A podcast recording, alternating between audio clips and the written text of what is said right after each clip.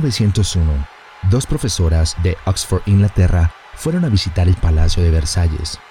Versalles era, por supuesto, el lugar de la realeza francesa, hasta que la monarquía fue abolida en 1792. María Antonieta, uno de los últimos miembros de la realeza que vivió allí, fue ejecutada en 1793. Cuando las profesoras Anne Morbely y Eleanor Jourdain caminaban por los terrenos del palacio en 1901, nunca imaginaban que encontrarían a la misma María Antonieta sentada sobre un taburete frente al Petit Trianon. Y sin embargo, allí estaba, sentada y dibujando, completamente ajena al hecho de que dos mujeres la miraban boquiabiertas a ella y a todas las otras personas con vestimentas de la década de 1780 que habían aparecido tan repentinamente como ella. Antonieta y todos los demás desaparecieron cuando un guía turístico se acercó a Morbely y Jourdain. Juntas escribieron un libro sobre su experiencia que adquirió notoriedad por lo verídica que parecía. Air Marshal Sir Robert Victor Goddard fue enviado a inspeccionar un aeródromo abandonado en Edimburgo en 1935. Una vez que regresaba de la misión, las fuertes lluvias y la baja visibilidad le obligaron a dar la vuelta y regresar al aeródromo en ruinas hasta que amainase la tormenta. Sin embargo, cuando se acercó a la pista de aterrizaje, sucedió algo muy extraño. Las nubes se aclararon, el sol brilló intensamente y vio que la tierra, antes abandonada, ahora estaba llena de mecánicos con trajes azules había cuatro aviones amarillos en el asfalto y uno de ellos era de un tipo que nunca antes había visto.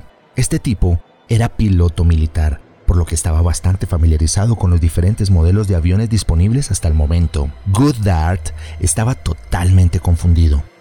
¿Lo habría imaginado? ¿Estaba alucinando? ¿Fue un sueño? Sin embargo, cuatro años más tarde, fue enviado de nuevo al aeródromo. Lejos de estar abandonado, ahora estaba en pleno uso y lleno de mecánicos vestidos de azul y aviones amarillos.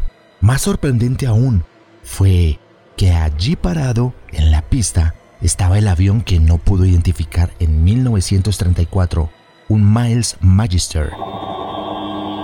El Magister se fabricó por primera vez en 1937, tres años después de que Goodart lo viese por primera vez.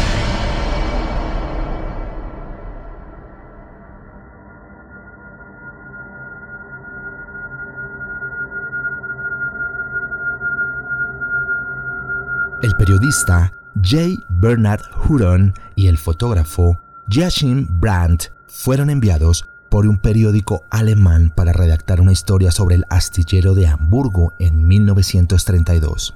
Fue una visita sin incidentes, hasta que las bombas comenzaron a llover. En cuanto pudieron, escaparon de la zona bombardeada, pero no antes de tomar algunas fotografías. Cuando volvieron al centro de Hamburgo, nadie creía su historia revelaron las fotos que tomaron con la intención de demostrar a todos que no estaban locos, pero demostraron lo contrario. Las fotos no mostraban signos de ningún ataque aéreo. Once años más tarde, Huron vivía en Londres cuando abrió un periódico y descubrió una noticia sobre la Operación Gomorra, un ataque aéreo sobre Hamburgo. Las fotos que acompañaban a la noticia parecían ser de la misma zona en la que él estuvo en 1932.